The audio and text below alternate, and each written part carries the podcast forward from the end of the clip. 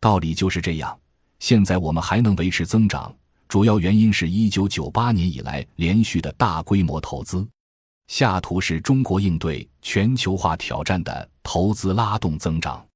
从一九九八年遭遇生产过剩危机以来，我们一直是靠投资拉动的，已经十七年了。当然，也造成了严重的环境破坏，大量的土地被征占，农民都想留住自己那小块地。在座如果有谁家还是农村的，请千万告诉家乡父老，无论谁来要你家那块地，别给。拥有土地产权的农民，原则是许租不许卖。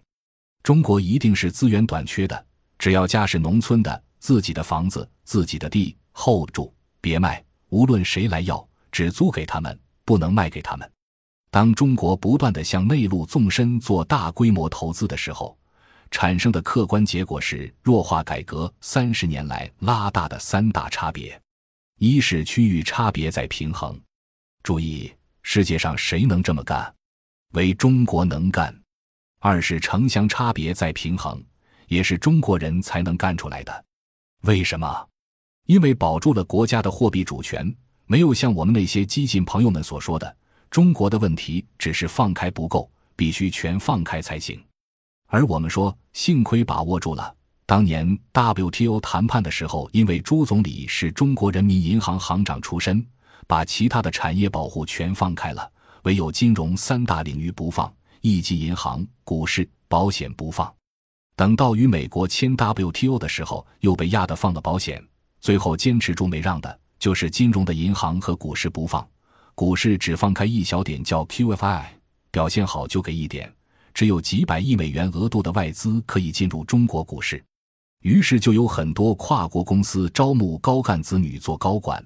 开展对中国高层的公关，现在需要新一代领导人采取措施加以缓解的，主要是寓意拉大的贫富差别。但是现在金融也接近要全面放开了，前些年没有放，中国才能凭着自己增发货币、增发国债，投入基本建设，缓解生产过剩，带动劳动力就业，度过了全球危机。这是典型的输入型危机条件下国内的逆周期调节，就是政府直接做多，投机资本操控的多空大战，无论多么眼花缭乱，最后都是要做空的。只有做空，金融大鳄才能抄底洗劫。今天有些激进的朋友归纳中国的一切问题，都只是因为深化金融改革不够，市场自由度不够，资本全球化不够等等。这一票人马客观上是利于投机资本做空中国的，另外一批人马无论如何还是做多的。诚然，最可怕的就是在危机条件下跟着投机资本做空中国，不论这个主张多么美好，都是顺周期的。何况大多数发展中国家没有把握住经济主权，大都进入颜色革命了。中国现在不发声，不是维稳投入多高。而是因为中央政府现在还有在国内继续做多的条件，因此我们说中国的可持续最核心的是经济主权如何把握，切忌激进的毛病。问题是，中国人百年认同的激进现代化可以质疑吗？当经历了这些全球化的经验教训之后，再来看一些我们自主创新的概念。一现代化，不论是否工业化。等于人类近代历史中的一个资本和风险同步向城市集中并周期性爆发危机的阶段性过程。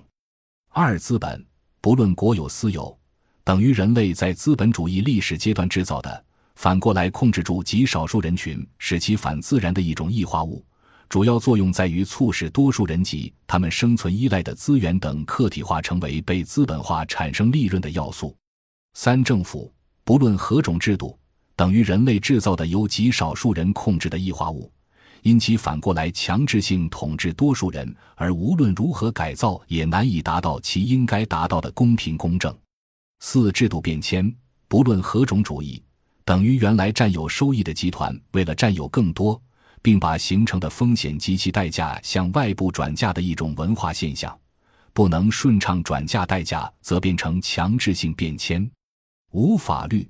不论何种意识形态，等于政府执行统治的一种规范工具，是主要用于保护和规范收益及分配等相关社会经济活动，体现最低道德约束的一种制度文化。现在我们的理论研究应该跟西方中心主义的话语的解构有关。前辈学者中，萨米尔·阿明是非常著名的第三世界的理论家，另一位是美国比较早提出生态文明理论的约翰·科布先生。跟他们的交流，使我们形成很多历史唯物主义思想的辩证应用。我为什么在研究上要强调去西方中心主义？当我们看到万年气候变化周期图的时候，正好跟人类的社会变迁紧密结合。由此可以参考下面这张图，在欧亚大陆上所形成的人类社会变迁和早期的农业模式有关。我们东亚这里长江黄河的两河流域原生农业叫一次农业，北方是狩猎畜牧为主，东北亚和东南亚这边都叫做二次农业。同期。欧亚大陆西亚那段的两河流域也是原生农业，两条河在那里间距比较窄，因此是单一作物小麦派生出的思想、文化、哲学等体系有一元论的特点。因此，刚才有人批判西方中心主义，这是从西亚开始的单一作物的人类生存方式演变出来的。相对而言，我们则由于两河之间的距离太长，北方和南方的作物类型完全不同。因此，他们之间的交流碰撞使亚洲思想文化一开始就是多元作物所派生的多元农业文明。东西方这两大文明体系本来在根上就不同，演化出来的历史过程也不同。所以，当我们讲生态文明是以多样性为基本内涵的时候，它主要应该发生在东亚，而西亚以西是两河农业派生出的二次农业覆盖欧洲。再进一步派生过去到英伦三岛，那是后来的日不落帝国通过殖民化在世界范围内推行所谓大规模单一化、集约化等，这些都是西亚狭窄两河的单一作物所派生出来的后续演化方式。既然东亚多样化为内涵的生态文明也延续至今，那只要我们不那么激进，就还能转向生态文明，实现可持续发展。我们把刚才的气候变化周期和在东亚地区所形成的多样化生态文明做一个结合，就应该明白万年乡土的中国其实本来就是可持续的。十一月十九号，我们要开一个世界有机农业大会，海内外有机农业的代表都会来参加。这似乎巧合的呼应了百年前的故事。